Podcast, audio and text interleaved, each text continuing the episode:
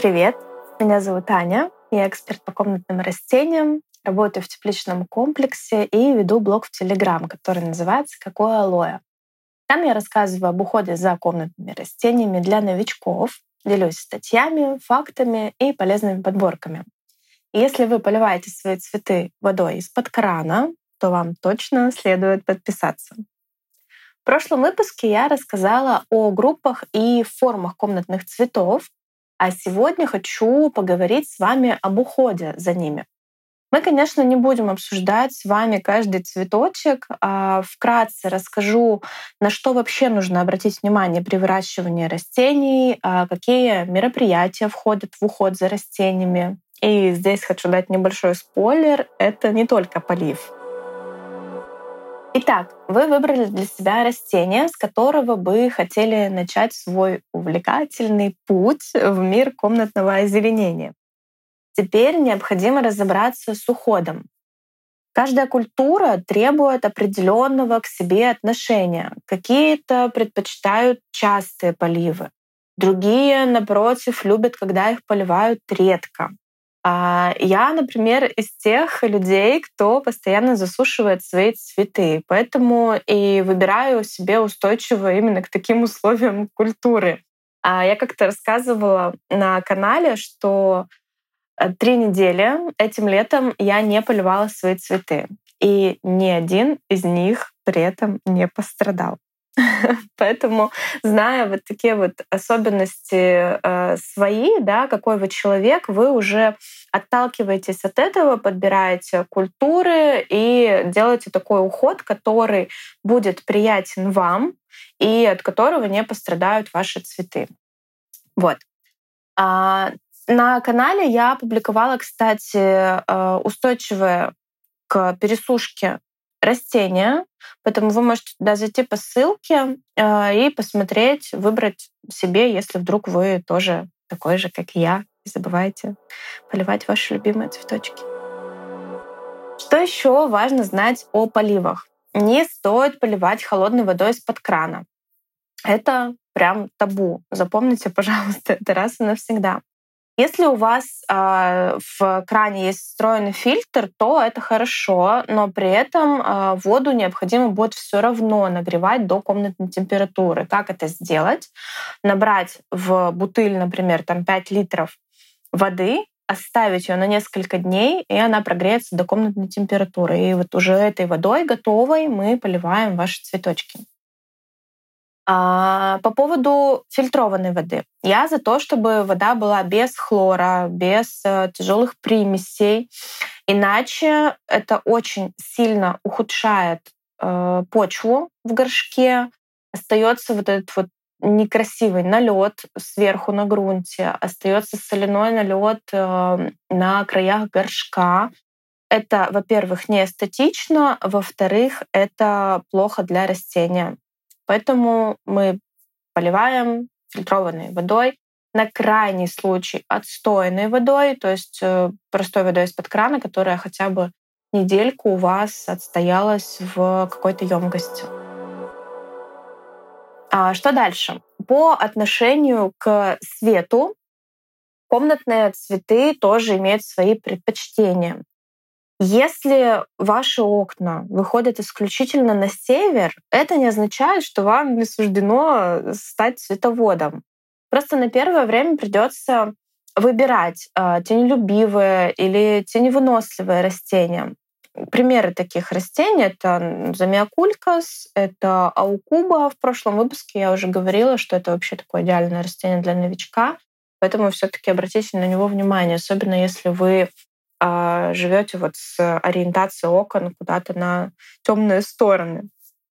Вот. А так, что еще мы здесь можем а, предложить? Это сенсивиерию, в принципе, она тоже нормально растет в таких темных помещениях, но совсем в темный угол я ее ставить не рекомендую, потому что очень сильно она вытягивается, становится не очень красивой.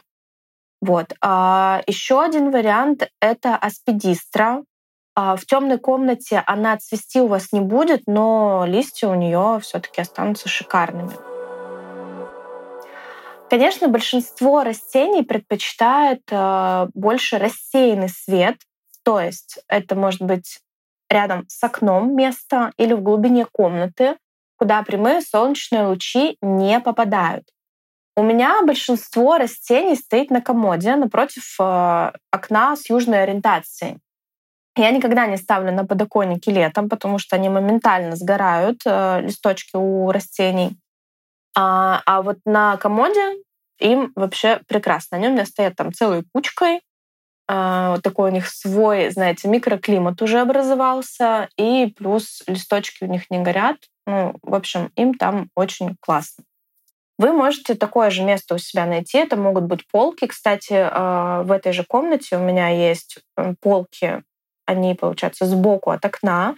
То есть туда прямые лучи тоже не попадают. Растения себя там чувствуют классно. На кухне у меня тоже и полки, и на холодильнике стоят цветы.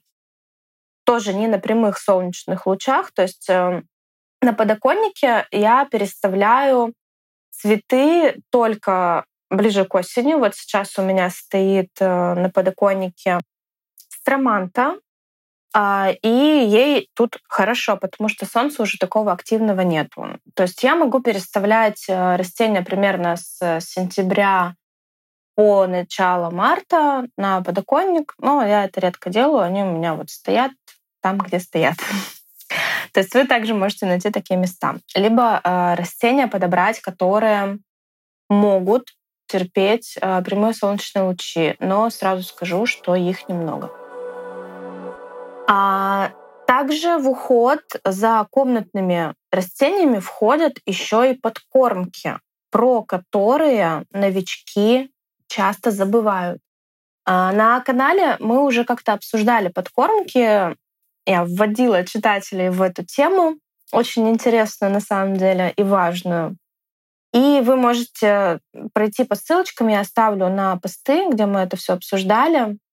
Вот, пока не буду останавливаться подробно на подкормках, потому что тема, а, ну, правда, такая очень обширная, и мы в нее, наверное, будем с вами углубляться по тихонечку, помаленечку. Вот, поэтому никуда не торопимся, пока просто знаем, что надо растения подкармливать. А, основные правила да, подкормок я вам сейчас озвучу. А, подкормки мы производим с марта по октябрь. То есть э, вот сейчас э, такой последний, можно сказать, месяц, когда мы подкармливаем наши растения. А подкормки должны быть регулярными. Регулярные подкормки — это залог красивого цветка. Если вы э, используете непролонгированное удобрение, которое можно положить там раз в полгода или даже раз в год и забыть о подкормках, а обычные водорастворимые, которые э, необходимо вносить раз в 7-10, максимум 14 дней, э, и вы сделаете это там, один или два раза за год, но, конечно, никакого эффекта вау не произойдет. Вот, поэтому рекомендую вам регулярно подкармливать свои комнатные цветы. А, еще важный момент о подкормках, пожалуйста, не используем никакие там, банановые кожуры, а, яичную скорлупу и вот все вот эти био полезные штуки. На самом деле пользы от них меньше, чем вреда. Мы, наверное, тоже сделаем отдельный выпуск а, с таким, знаете, разоблачением мифов о биологически полезных подкормках для комнатных растений. Поговорим с вами об этом с научной точки зрения. А пока просто запомните, что лучше всего использовать минеральные комплексы. Они продаются в любом магазине, они продаются на Озоне, на Wildberries. А, вы просто можете вбить комплексное минеральное удобрение для там, комнатных цветов, для определенной группы, или можно брать универсальное. Тут как бы как вам больше нравится. Вот. И используя их. Дальше уже будем разбирать, э, почему они так хороши. Также важно разобраться э, в уходе за комнатными с грунтами и с пересадками. А недавно у нас в проекте «Какой алой» проводили прямой эфир на тему грунтов. Можно его посмотреть, э, запись этого эфира.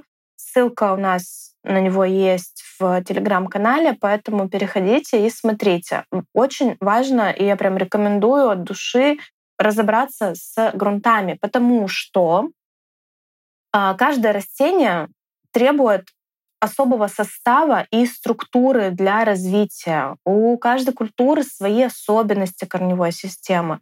Поэтому в каких-то грунтах они у вас будут пышать, э, прекрасно расти, развиваться, а других зачахнут и, возможно, даже умрут.